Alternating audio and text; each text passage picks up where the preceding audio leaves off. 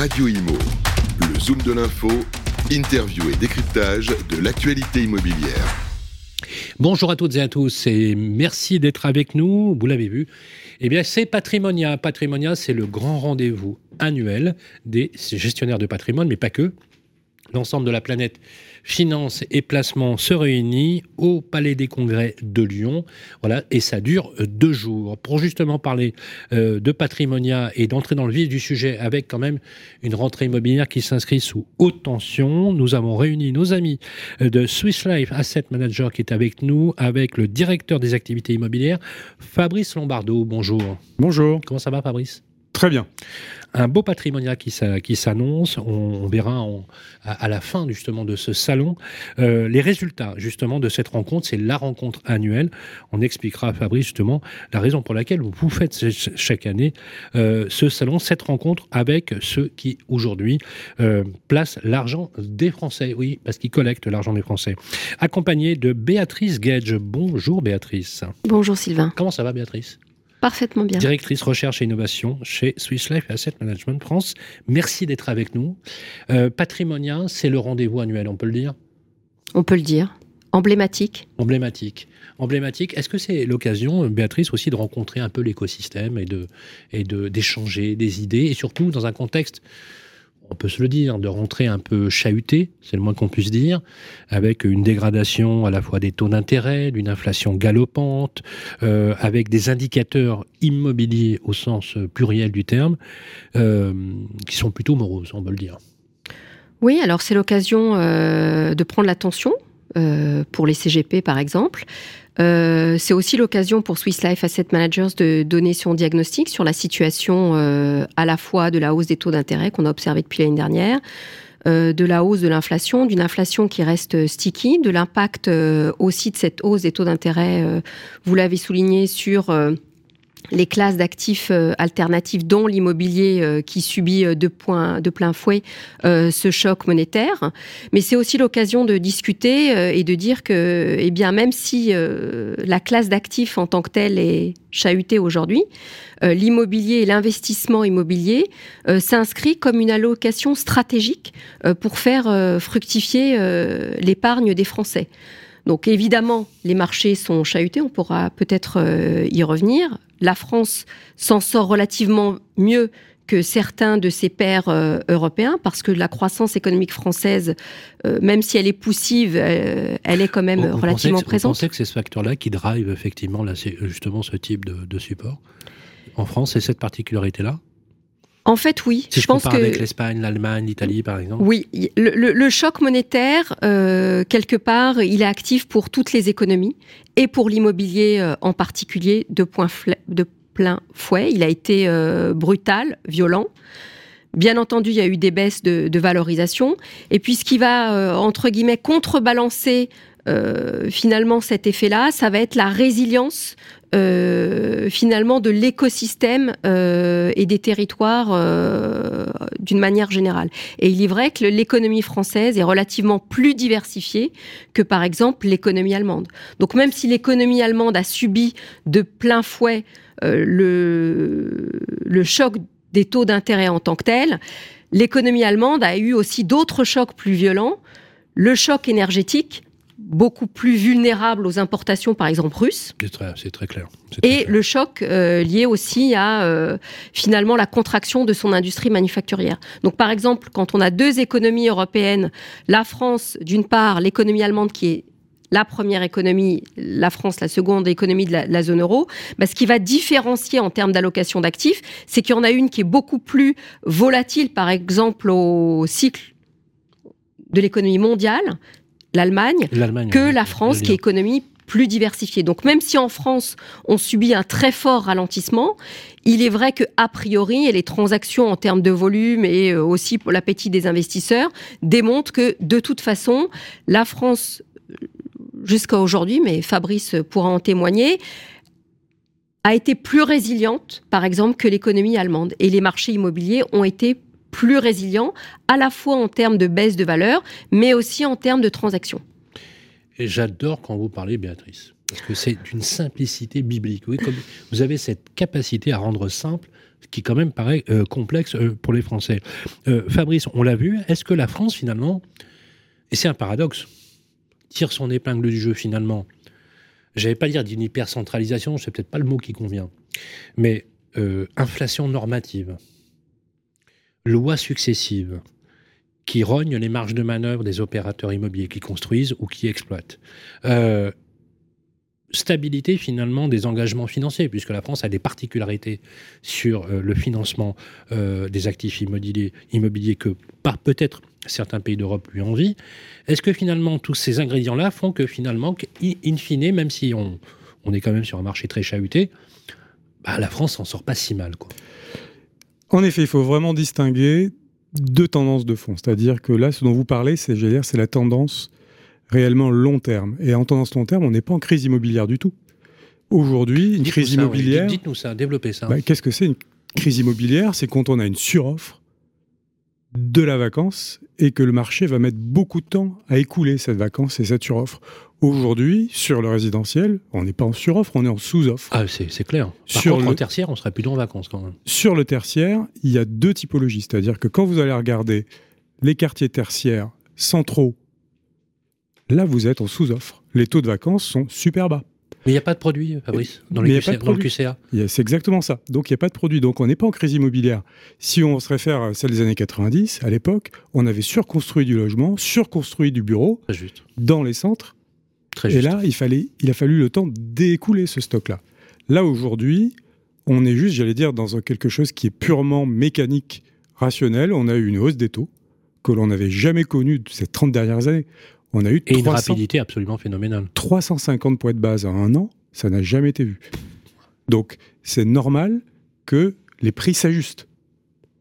Donc l'immobilier a été comme euh, il y avait une prime de risque, ce qu'on appelle la prime de risque, hein, donc qui était assez importante. Donc on a été capable d'absorber une partie de la remontée des taux, mais au bout d'un moment, cette remontée a vraiment fait mal et attaqué les valorisations. Et c'est ce qu'on a connu cette année. Est-ce qu'elle impacte le désinvestissement, pour être très clair? Parce que ce qu'il faut dire à ceux qui nous écoutent, c'est que, euh, et c'est la question qui se pose, c'est que du coup, ça devient un actif un peu atomisé, et on se dit, bah, finalement, dans les choix d'allocation d'actifs, je, vais peut-être plutôt désinvestir et aller investir là où je, peux créer de la valeur. Qu'est-ce qu'on leur dit, justement, à cela? C'est une question qui, je sais qu'on vous la pose tout le temps, mais...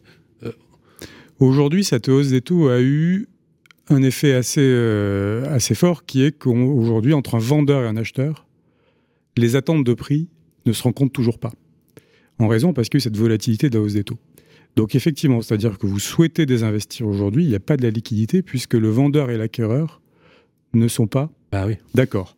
Ces phénomènes-là sont assez, et Béatrice pour en parler, sont assez documentés, c'est-à-dire que ça prend toujours du temps dans l'immobilier, mais au bout d'un moment, ça va finir par se rencontrer, on va retrouver de la liquidité avec, on le sait, hein, des acteurs, des opérateurs long terme sont là, peuvent être là, mais effectivement, les conditions de financement et donc les attentes de rendement ont changé. L'immobilier pas dans une bulle euh, de son côté. C'est toutes les classes actives, c'est-à-dire on le voit sur le monétaire, on le voit sur les taux longs, on le voit sur les obligations corporate. Tout a changé.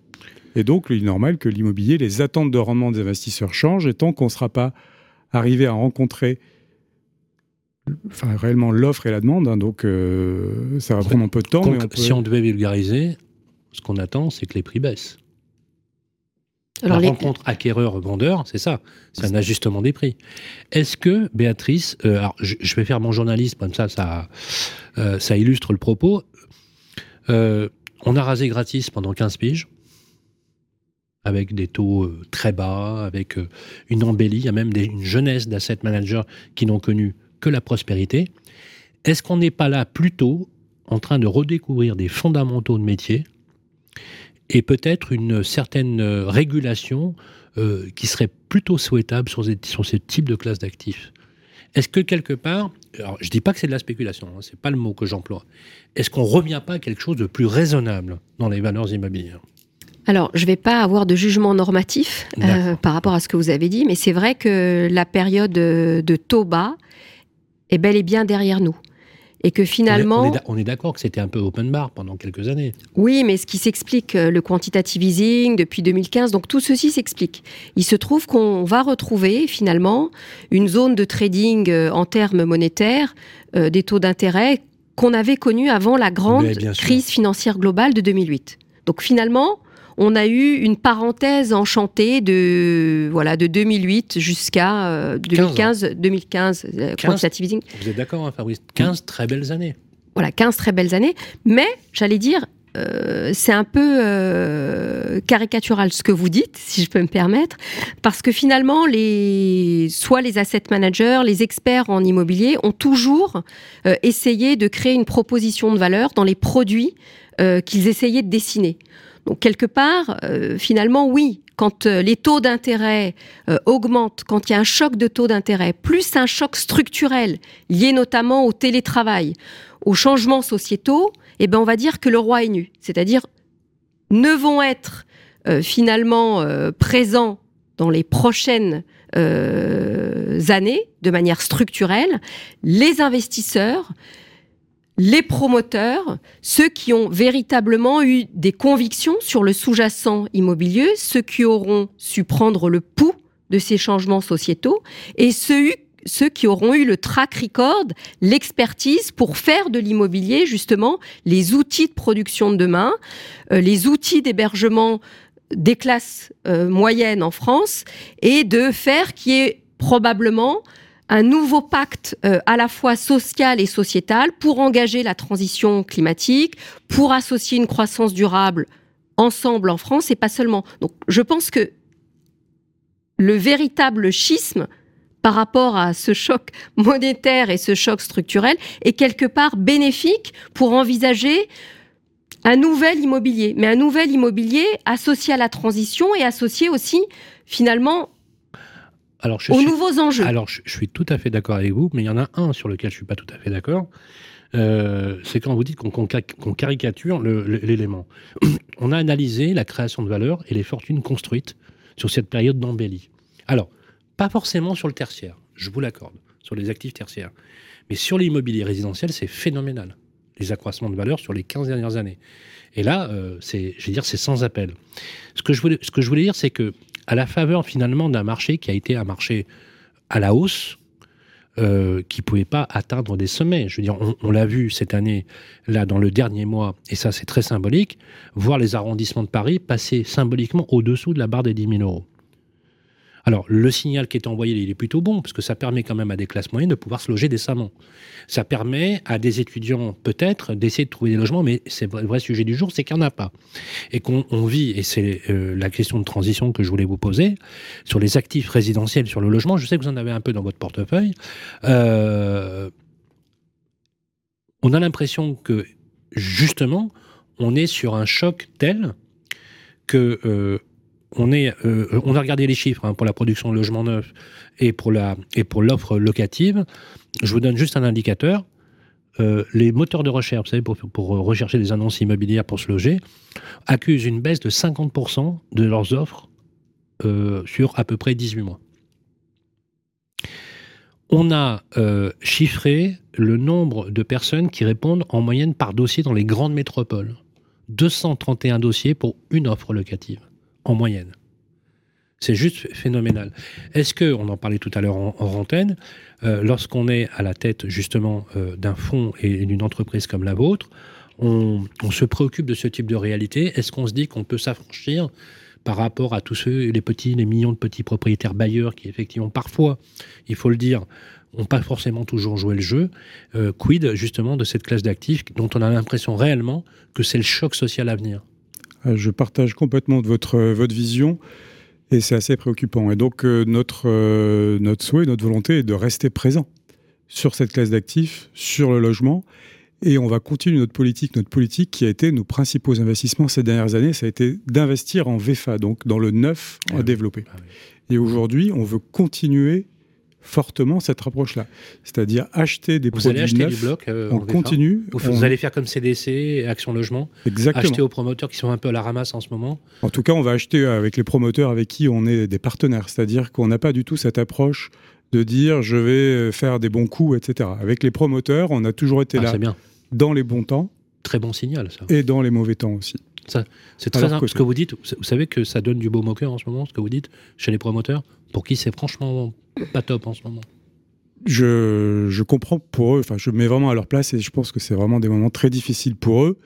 Et avec, euh, voilà, enfin, je veux dire, un environnement externe où il y a eu une- la conjonction de plusieurs facteurs qui font qu'aujourd'hui, ils ont de la difficulté à produire, hein, à vraiment sortir des, des projets. Et en même temps, une fois que ces projets sont sortis, avec à la fois la hausse des coûts de construction et, euh, et la hausse des coûts de financement, bah, ils n'ont plus personne en face prêt à venir acheter à la découpe.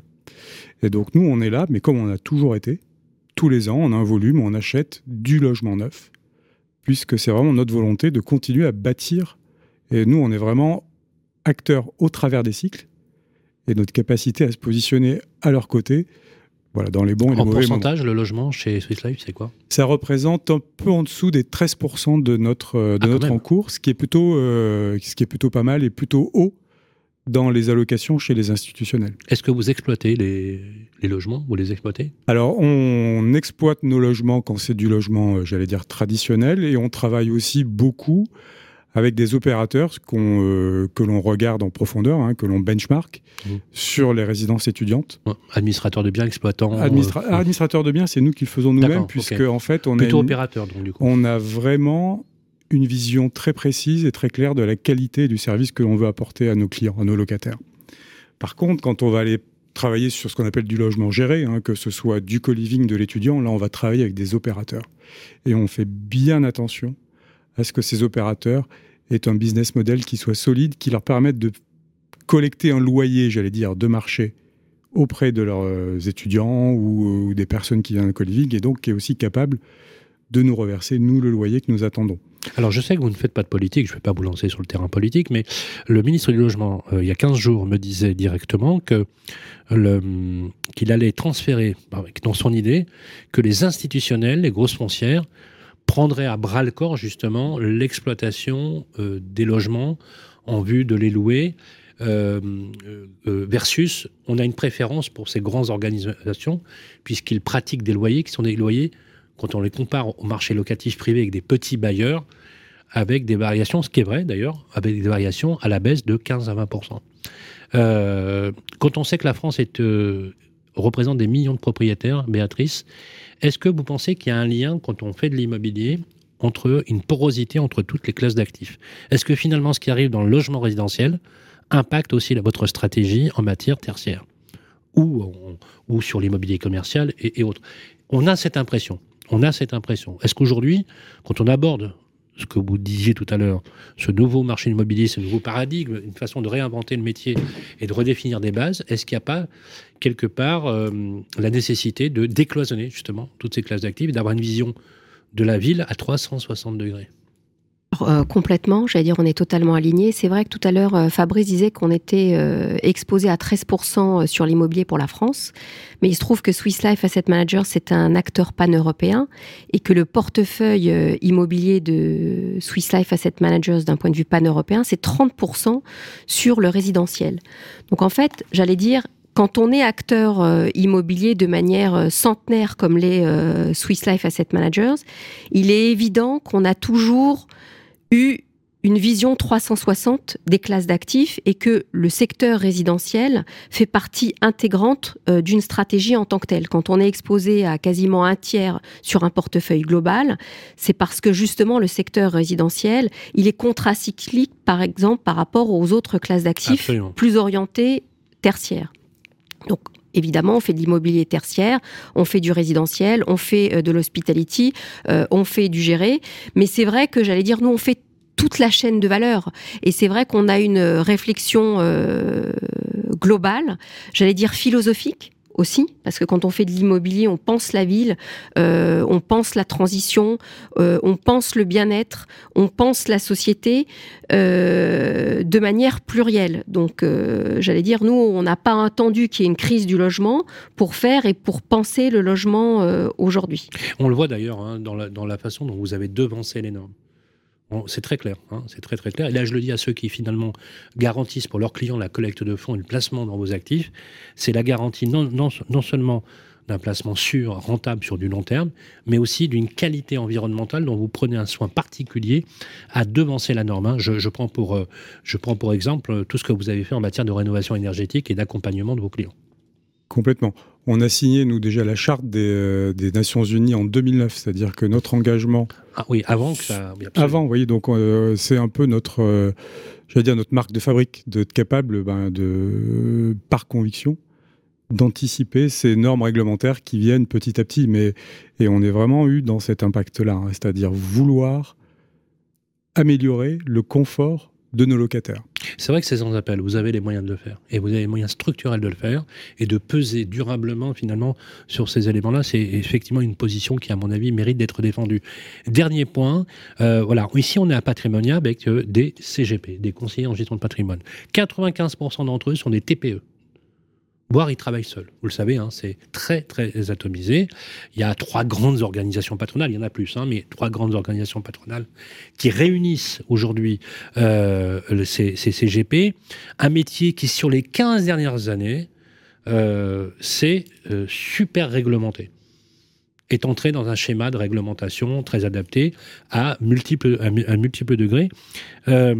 CGP euh, souffrent un peu en ce moment, puisqu'effectivement, les clients, bah, c'est un peu compréhensible, euh, pendant des années, euh, leur confiaient leur épargne pour placer sur des supports, et ça marchait plutôt bien. Et là, ils, se posent des questions. Est-ce que vous sentez qu'ils se posent des questions? Et quel message vous souhaiteriez-vous on va en profiter puisque c'est patrimonial, leur adresser pour aussi sécuriser cette démarche qui était déjà proactive depuis quelques années et les encourager à continuer à collaborer, à coopérer avec des entreprises comme la vôtre Fabrice Lombardo alors justement, on sent bien effectivement aujourd'hui cette fébrilité et ces questions qui se posent. On est, d'accord. Hein. On est d'accord, hein, bien sûr, euh, sur, euh, sur la situation. Euh, il ne faut pas oublier que le marché a fortement monté les années précédentes. Il ne faut pas oublier non plus que l'immobilier, c'est pas de l'intraday. C'est-à-dire que je ne vais pas acheter une action pour la revendre deux jours après. On est vraiment dans du temps long. Et le temps long, c'est vraiment la capacité que l'on doit avoir de passer au travers des cycles. C'est-à-dire, et donc, c'est faire comme ce que je vous disais sur le logement, c'est on investit petit à petit, tous les ans. Et ce qui fait que, voilà, aujourd'hui, euh, bah, j'aurais sans doute acheté cher l'année dernière. Je vais acheter à des très bons prix demain. Mais sur le long terme, mon patrimoine et mon socle sera super solide. C'est très important, très vrai. Absolument. C'est sans appel. Et d'ailleurs, toutes les études le, démontrent, et ça rassure, euh, ça rassure les épargnants. Et c'est très français. Hein. Les Français, il ne faut pas l'oublier, ont inventé le droit de propriété. Et il faut le dire, la France, Matrice Gage, est enviée par sa qualité, justement, cette résilience immobilière dont vous parliez d'ailleurs très justement tout à l'heure. Euh, quel message vous souhaiteriez leur faire passer, justement, à ceux qui apportent les fonds de leurs clients, institutionnels ou autres, euh, dans des supports, dans des fonds comme les vôtres? Bah, la première chose, c'est effectivement. Euh, faut qu'ils continuent, on est d'accord. Bah, les rassurer parce que quelque part, ce sont eux qui font fructifier euh, l'épargne des Français.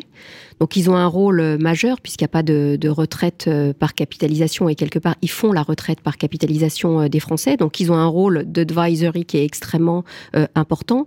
Ensuite, c'est vrai que dans ce rôle d'advisory, euh, je distingue deux choses. C'est euh, soit un advisory, un rôle de conseil euh, stratégique de long terme dans une allocation euh, globale, et puis aussi un rôle plutôt de conseil tactique qui est différenciant. Mais encore une fois, je pense que l'important chez les CGP, c'est de savoir combiner à la fois l'allocation stratégique et l'allocation tactique. Pour ce qui est de l'immobilier, il est bien évident que l'immobilier c'est en général un pilier dans l'allocation euh, stratégique de long terme, c'est-à-dire qu'il permet de diversifier euh, le portefeuille des épargnants et il permet surtout d'augmenter ce qu'on appelle de manière un peu technique la rentabilité ajustée du risque à côté des autres classes d'actifs. Donc l'immobilier reste, toutes les études empiriques le montrent, quelque part un pilier extrêmement important dans ces fameuses allocations pour faire fructifier l'épargne des épargnants français ou internationaux. Donc il faut que les CGP... Et l'économie même en général, puisque tout ça gère de l'emploi, génère de la richesse. Ça serait bien que vous deveniez conseillère euh, auprès de l'Élysée.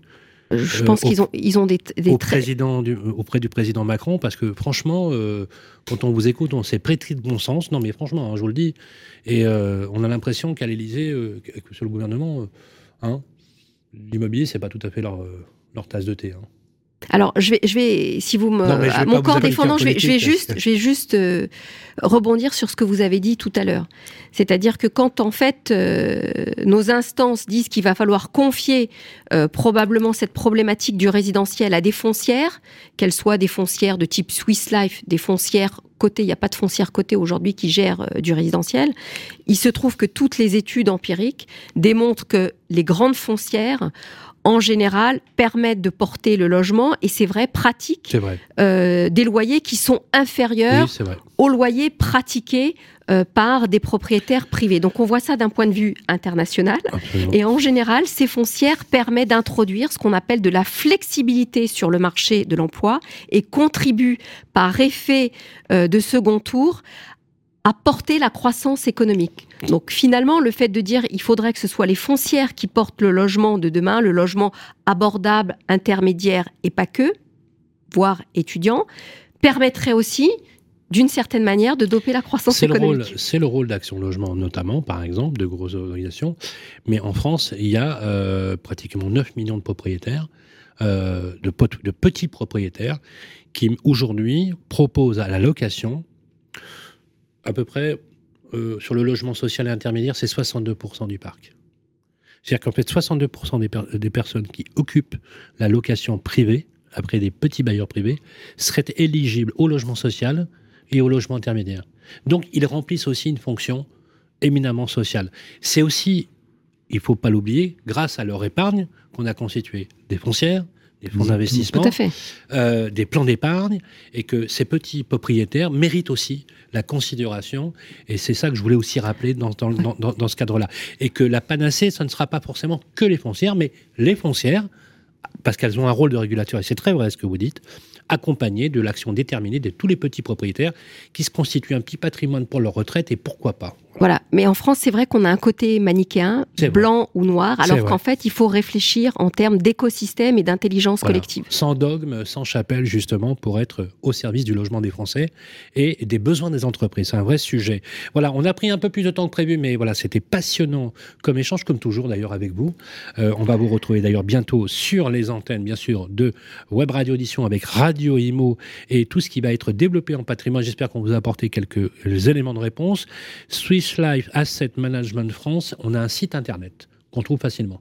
Oui. Fabrice Bardo. Dans les moteurs de recherche, vous trouvez, vous tombez sur la bonne page. Et on a toutes les infos. On vous retrouve aussi sur Patrimonia, euh, sur votre stand, avec beaucoup de plaisir. Merci Fabrice Bardo. Merci à vous. Directeur des activités euh, immobilières pour Swiss Life Asset Manager. Un petit clin d'œil à son président Frédéric Boll, s'il nous écoute. Merci infiniment à Béatrice Gage. Merci à vous. Vous êtes toujours aussi précise et brillante. Merci. Voilà, c'est un vrai plaisir de vous écouter. Vous êtes directrice recherche innovation chez Swiss Lab Asset Manager. Vous pouvez réécouter bien sûr cette émission en podcast et vous n'allez pas vous priver. Likez, commentez, mais toujours avec beaucoup de bienveillance. Et d'ici là, euh, on va dire, euh, portez-vous bien. Mais je vous propose, pour conclure cette euh, interview, un petit jeu. Je vais vous demander à chacun de choisir un adjectif qui qualifierait les propos spontanément que nous venons d'échanger. Je vais commencer par vous. Quel est le mot qui vous viendra à l'esprit? C'est spontané, justement, c'est un exercice.